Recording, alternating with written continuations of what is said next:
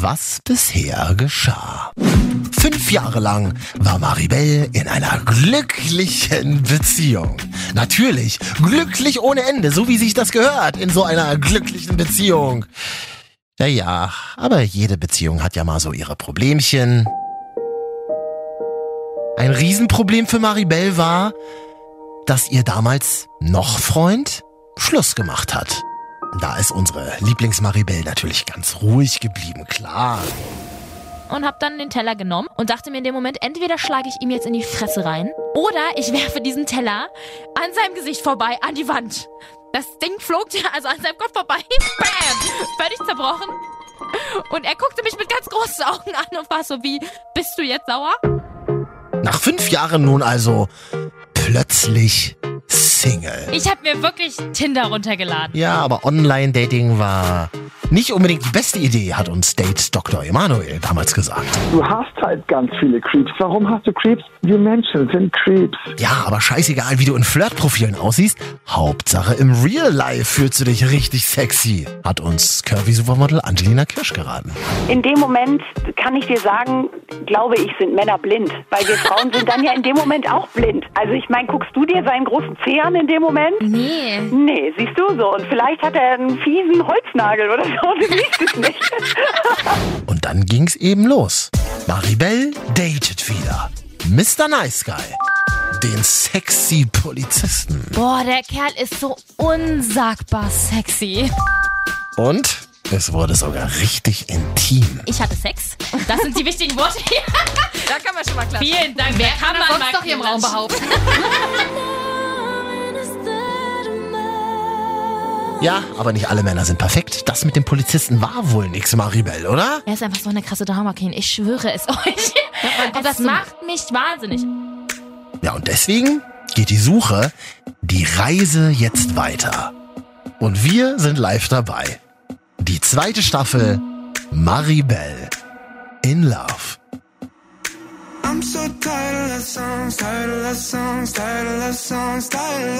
Nichts da mit Liebeskummer, Krönchen richten und reinen Single-Leben. Trifft man beim Online-Dating wirklich nur Freaks? Und wie ist das überhaupt, einen fremden Typen zu daten? Und was passiert beim ersten Date und dem zweiten Date und dem ganz, ganz viele neue Erfahrungen? Challenge accepted. In diesem Podcast geht's um alles, was man als Singlefrau so durchmacht. Ich probier's aus und nehme dich mit. Jede Woche eine neue Folge. Ich bin Maribel in Love. Willkommen zurück. Willkommen zurück zur zweiten Staffel von Maribel in Love.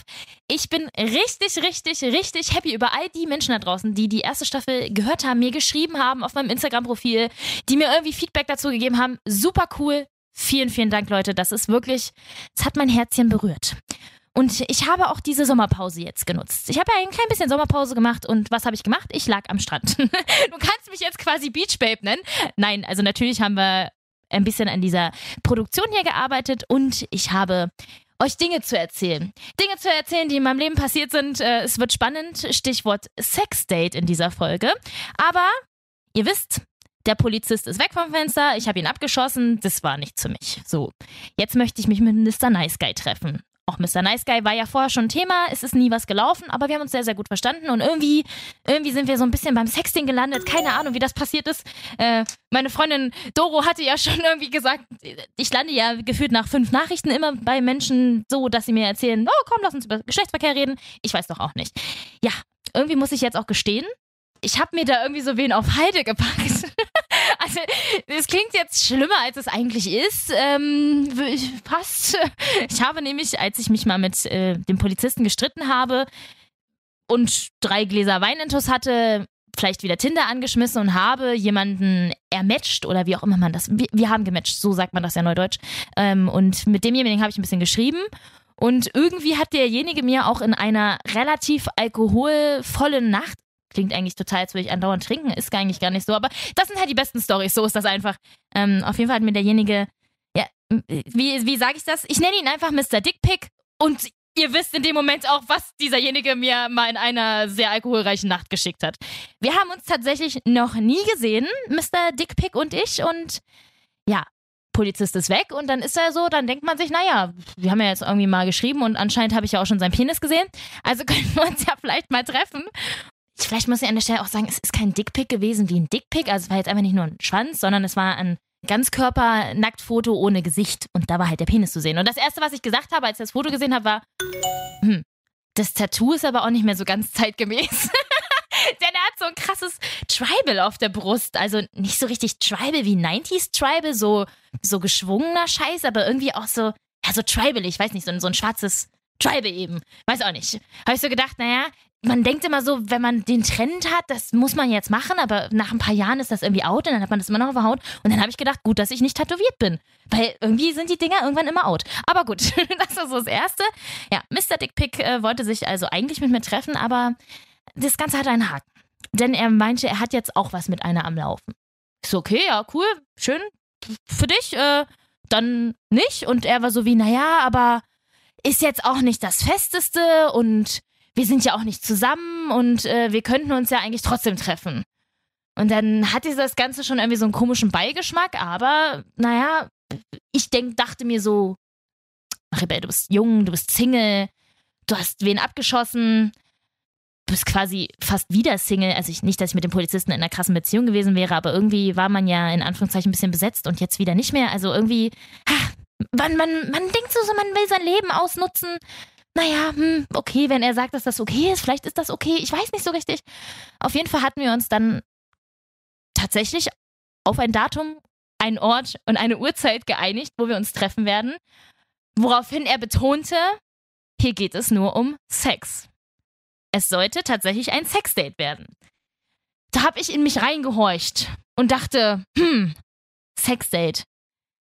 Die Frau, die hier in Folge 1 sich ausheult. Äh, ihr Körper ist so hässlich. Äh, du kannst das auf keinen Fall. Will sich jetzt echt mit jemandem für Sex treffen, den sie noch nie gesehen hat? Ja. Was macht Frau an dieser Stelle? Ihr müsst euch das so vorstellen, man hat diesen Chat mit der Person, ne? Oben steht Mr. Dickpick, dann steht da der Chat, dann steht da unten der Name, Nachricht und alles steht da und man liest es so und liest es immer wieder und dann geht man oben auf den kleinen Pfeil, oben links, dann geht man auf den zweiten Chat, das ist der mit der besten Freundin. den macht man auf und da schreibt man dann rein, du, Mr. Dickpick möchte mit mir ein Sexdate. Was mache ich? Ja, das, das ist so. Bei uns Frauen ist das so. Das sind nicht nur diese blöden Videos, die da im Internet existieren. Nein, wir machen das wirklich. Ja, äh, meine beste Freundin meinte dann so, weißt du was, mach's halt einfach. Du, also du musst ja nicht mit ihm in die Kiste steigen, wenn er nachher dann doch hässlich ist, aber du hast ja schon 90% von ihm gesehen. Viel Spaß, aber ansonsten kannst du ja auch einfach wieder gehen. Und da dachte ich so, naja, recht hat sie ja eigentlich. Gut, äh, ich meine, der Typ war eigentlich auch ganz heiß und auch sehr intelligent. Also studiert, ist ein bisschen älter als ich. Wir hatten eigentlich auch so eine ganz relativ coole Base. Wir haben auch uns auch mal ein paar Sprachnachrichten hin und her geschickt. Man hört ja dann auch, wie der Mensch so redet und so. Das ist ja nochmal was ganz anderes als Schreibi Schreibi. Ich dachte eigentlich, ja, eigentlich dachte ich, mach mal. So, so richtig krass horny war ich irgendwie nicht, wie, also wie jetzt nicht wie auf dem Polizisten. Das war schon irgendwie so ein bisschen die verbotene Frucht. Die, an der haben wir einmal schon geknabbert. Aber trotzdem, das war, ich glaube, ich konnte nicht so richtig krass sexuell darauf abgehen, weil ich irgendwie so dachte, dass das so, ich weiß nicht, ich kann, glaube ich, jemanden erst richtig sexy finden, wenn ich ihn face to face gesehen habe. Und da das noch nicht passiert ist, keine Ahnung. Gut, dann hatten wir das abgemacht. Dann stand also fest, Maribel hat ein Sexdate. Wow. Ich habe mich total schäbig gefühlt. Wirklich richtig schäbig. Ich habe so gedacht, nein, das kannst du keinem erzählen. Und das Lustigste daran ist, zu dem Zeitpunkt, als ich das mit dem ausgemacht habe, war ich an dem Wochenende zu Besuch bei meiner Mutter. Also, ich habe am Frühstückstisch gesessen und gedacht, oh mein Gott, deine Mutter weiß es. Sie weiß es. Sie guckt dich an mit einem Blick. Sie weiß es. Sie, sie, sie weiß. Mein Kind hat ein Sexdate. Natürlich wusste sie es nicht. Ich habe es ihr nicht erzählt. Okay, Mama, jetzt in diesem Moment hörst du es, weil du hörst diesen Podcast. Shame on me, aber warte, die Story ist noch nicht zu Ende. Ähm, ja, und irgendwie, es war ganz komisch. Und dann war so das da, da dieses Sexdate, stand so im Raum. Und meine beste Freundin schrieb mir dann immer so gefühlt alle halbe Stunde nach dem Motto, na, freust dich dann schon auf Mittwoch? Und ich war so wie, hör jetzt auf damit, ich kann hier gar nicht drüber nachdenken. Ja, ähm, ist jetzt äh, so, ich weiß auch nicht. Und jetzt kommt halt der, der Knüppel. Jetzt kommt der Clou, die Wendung. Das Krasse. Denn der Typ schrieb mir dann so, ja ein Wochenende, abends, von wegen, ja, sorry, wenn du nachher vielleicht sexy Fotos von mir bekommst, weil ich bin heute auf einer Hochzeit und Alkohol fließt und so. Und ich so, naja, mach, was du nicht lassen kannst. Und dann schrieb er nur so, ja, äh, wobei es ein bisschen schwierig werden wird. Und ich so, naja, ist klar, wenn du auf einer Hochzeit bist, kannst du ja dich nicht mal eben ausziehen. Also irgendwie, keine Ahnung. Weiß jetzt nicht, wie du das vorgestellt hast. Nee, ich bin nicht alleine hier. Mhm. Äh, hast du die Tussi mitgenommen, mit, von der du mir letztes Mal gesagt hast, das ist nur so ein ganz lockeres Ding? Ja. Ja, ja. Die ist hier mit bei der Hochzeit von meinem besten Freund. Aha. Okay. Ein Mann nimmt eine Frau mit zur Hochzeit seines besten Freundes. Und das soll nur eine lockere Geschichte sein? Go fuck yourself. Never ever ist das eine lockere Geschichte. Es gingen direkt die Alarmglocken an. Ich war so wie, was bitte? Wie? What? No. No, no, no, no, no. Was denn jetzt los? Wo entwickelt sich denn das jetzt hier hin, ne? So. Screenshot, beste Freundin. Sie auch gleich so, bitte was? Das doch, also, die sind doch safe vernünftig zusammen. Ich dann auch so, hm, naja, also, ganz ehrlich. Ich glaube, die freut sich nicht, wenn du vier Tage später dich mit mir zum Vögeln treffen willst. Wenn du heute Nacht mit ihr wahrscheinlich vögeln wirst, weil sie mit bei der Hochzeit von deinem besten Freund ist. Ja, naja, die freut sich da nicht drüber, da hast du recht, aber die muss es ja nicht wissen. Okay, wow.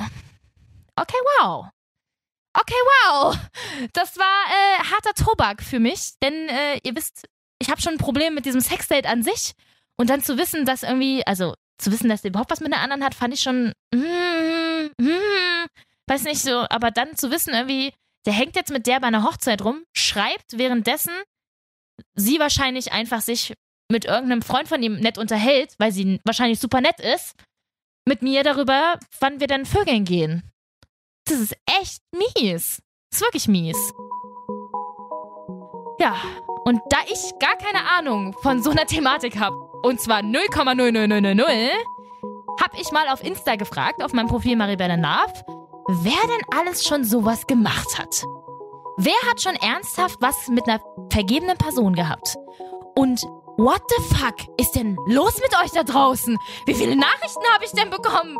Wie krass denn? Irgendwelche Leute, also wirklich, ihr, ihr habt mir so viel geschrieben. Ich finde es super cool, dass ihr so offen seid und mir das erzählt wollt. Ich meine, ich fühle mich manchmal so ein bisschen wie eure beste Freundin auch so, weil wir, wir sind ja intim miteinander. Ich erzähle euch ja alles und ihr erzählt mir ja anscheinend auch alles. Aber super krass, dass so viele Menschen sowas schon erlebt haben. So, und Julia, du hast mir auch eine Nachricht geschrieben. Hi, erzähl mal. Du hattest was mit einem Vergebenen. Ja, das ist richtig. Ich war tatsächlich auch äh, in einer Beziehung. Also es war doppelt verwerflich sozusagen. Oh, oh, oh. Also ich muss echt sagen, ich habe ja äh, nicht lange überlegen müssen, um das Ganze wieder abzusagen. Ähm, du hast es gemacht. Wie hat das angefangen? Wie, wie landet man denn sowas drin? Ja, wir waren nicht mal so happy, hatte auch einen Grund. Und zwar ist er aus beruflichen Gründen weggezogen. Und dann ist das alles irgendwie so ein bisschen in die Brüche gegangen. Ich war so ein bisschen in so einer rebellischen Phase und wusste eigentlich schon genau, sobald er weg ist, kann das nicht mehr funktionieren für mich. Mm. Und dann kannte man sich irgendwie schon äh, aus dem Freundeskreis mhm. und ja, man hat sich dann halt immer öfter getroffen, natürlich auf freundschaftlicher Basis zuerst und dann äh, immer öfter. Ja, und vielleicht auch, weil natürlich das der Partner, der das eigentlich übernommen hat, die Rolle, mhm. wahrscheinlich dann jetzt weg war. Und man sich dachte so, ja, gut, dann versucht man das mal okay. oder macht das mal, ohne da wirklich drüber nachzudenken eigentlich. Ja, ich frage mich da immer, also na klar, irgendwie kann das passieren, aber ähm, nach dem ersten Mal, nachdem du gemerkt hast, dass äh, ich habe jetzt hier was falsch gemacht, hast, oder hast du überhaupt gemerkt, dass du was falsch gemacht hast? Ja, klar, das merkt man schon.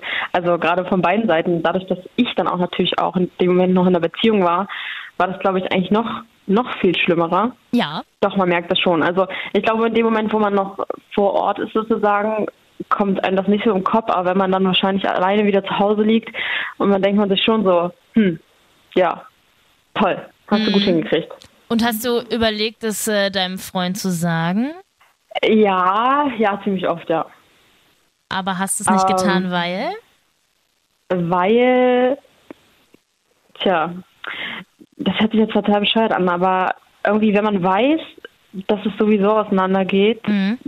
dann dann denkt man so, okay, vielleicht, vielleicht ist es gar nicht so schlimm und vielleicht kommt das nicht raus, obwohl der Gedanke daran total dumm ist, weil immer alles rauskommt, egal wie geheim man irgendwelche Dinge hält. Und deswegen, äh, ja, also ich hatte es schon, schon vor, ihm zu sagen, aber das war dann so eine Nacht- und Nebelaktion, wo das dann äh, zerbrochen ist und ich dann nicht mehr so wirklich die Chance hatte, äh, das noch zu erklären. Und äh, ja, ich habe es nicht, nicht getan. Das ist natürlich die eine Seite der Medaille, deine Seite, dass du gesagt hast, okay, bei mir läuft es nicht so richtig, pff, man rutscht da irgendwie rein, haha. Äh, Wie war das denn bei ihm? Lief das bei ihm auch nicht so richtig? Weil du hast mir ja erzählt, ihr habt euch bei ihm zu Hause in der gemeinsamen Wohnung mit seiner Freundin getroffen. Man muss dazu sagen, ich glaube gar nicht, dass sie so oft da war. Also äh, die haben da schon zusammen gewohnt, aber ich glaube, sie hatte trotzdem noch eine eigene Wohnung. Mhm. Ich weiß nur, dass äh, ja, die war ein bisschen speziell. Das ist jetzt natürlich auch nur meine Sicht. Äh, Man guckt natürlich dann schon mal, wenn man halt mit äh, einem Typen was am Laufen hat. Man guckt natürlich schon, wer ist da noch. Äh, man stalkt vielleicht mal bei Facebook oder Instagram. Wie sieht die aus? Was, was macht die so? Ähm, und äh, ja, ich weiß, ich, er hat nicht viel darüber erzählt. Äh, das wollte er auch nicht. Ich hatte natürlich auch immer ein bisschen Angst. Ja, jetzt geht die Tür auf und sie kommt rein oder sowas, weil sie hatte natürlich auch einen Schlüssel. Und das wäre natürlich schon äh, ganz schön hart gewesen. Aber ich, dadurch, dass sie, glaube ich, nur am Wochenende da war, ich weiß nicht, wie glücklich sie waren, aber dadurch, dass er eh so ein bisschen so ein Frauenheld war, beziehungsweise versucht hat, äh, mit jedem in die Kiste zu steigen, war das, glaube ich, nicht so was Bedeutendes für ihn, weil sie, glaube ich, auch nicht so lange zusammen waren. Ist das irgendwie so auch dieser Adrenalinkick? Ich meine, ich habe das schon öfter irgendwie gelesen, gehört, wie auch immer, dass man, wenn man so eine Affäre hat, die natürlich viel irgendwie ausgemacht ist durch diesen, dieses Feeling, dass man erwischt werden könnte. Ja, ich glaube schon, dass man davon so ein bisschen angetrieben wird. Ich glaube, das ist sowas ähnliches wie wenn man so Sex an öffentlichen Orten hat oder so, kann ich mir vorstellen. Also ich, ja, also ich denke schon, dass man davon ein bisschen angetrieben wird, ja. Okay. Und hast du das irgendwem erzählt? Wusste irgendjemand von deiner Affäre? Die beste Freundin, die Mama? Oh nee, die Mama auf jeden Fall nicht. ähm, Die hätte dich wahrscheinlich ja verprügelt, hätte die dich. ja, ich denke schon. Ähm, meine beste Freundin, ja, die wusste zu der Zeit davon. Okay. Äh, mit der habe ich mich mal gesagt? ausgeheult. Ja, natürlich hat sie gesagt, dass es nicht so clever war. Ja. Äh, aber sie war halt auch bei mir. Sie hat mich jetzt nicht verurteilt oder so, sondern Mhm. sie hat halt gesagt, ja, ist jetzt halt so, kannst du nicht ändern und wir müssen versuchen, da jetzt ja das Gröbste, sag ich mal, aus der Welt zu schaffen, dass das jetzt kein riesen ja, Eklat wird, sag ich mal. Ich glaube, ich, wär, ich würde meinen Partner immer mit so einem mit so einem kontrollierenden Blick angucken. Auch nicht jetzt bewusst, sondern wahrscheinlich einfach nur unterbewusst. Meinst du, dein Verlobter macht sowas? Hat er Probleme damit? Wie ist das für Ideen? Also am Anfang auf jeden Fall, da war immer so ein bisschen kontrollwürdig, auch mal geguckt, so, okay, ähm, mal so ein Seitenblick aufs Handy oder so.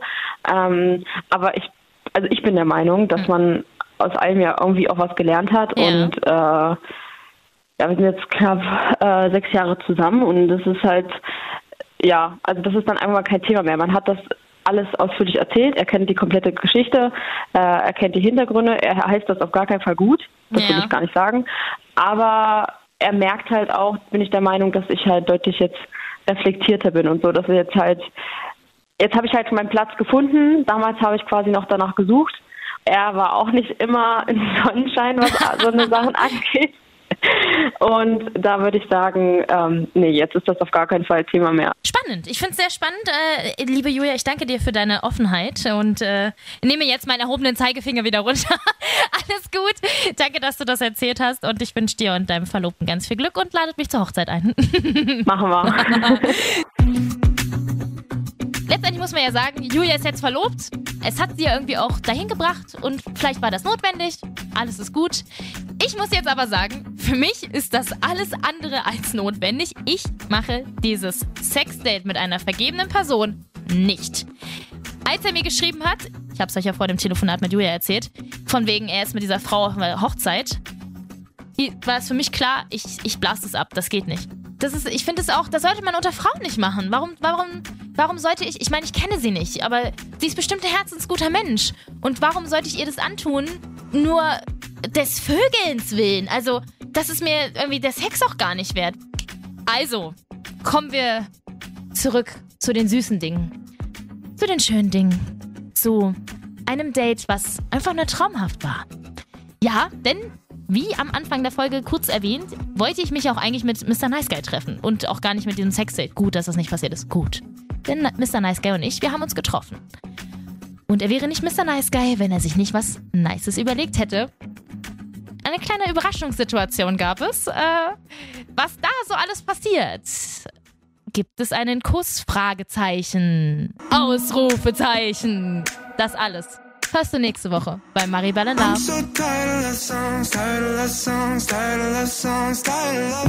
Maribel in Love. Jede Woche eine neue Folge auf Audio Now und überall da, wo du natürlich gerne Podcast hörst. Und wenn dir diese Folge gefallen hat, dann klick doch einfach mal auf Like oder gib mir 5 Sterne oder abonniere mich. da freue ich mich doch sehr drüber. Und alle Folgen zum Nachheulen natürlich auch jederzeit auf 890rtl.de. Maribel in Love ist ein Real-Life-Podcast von 89.0 RTL. Executive Producer ist Marvin Standke, künstlerische Leitung hat Katja Arnold und ich bin Maribel in Love.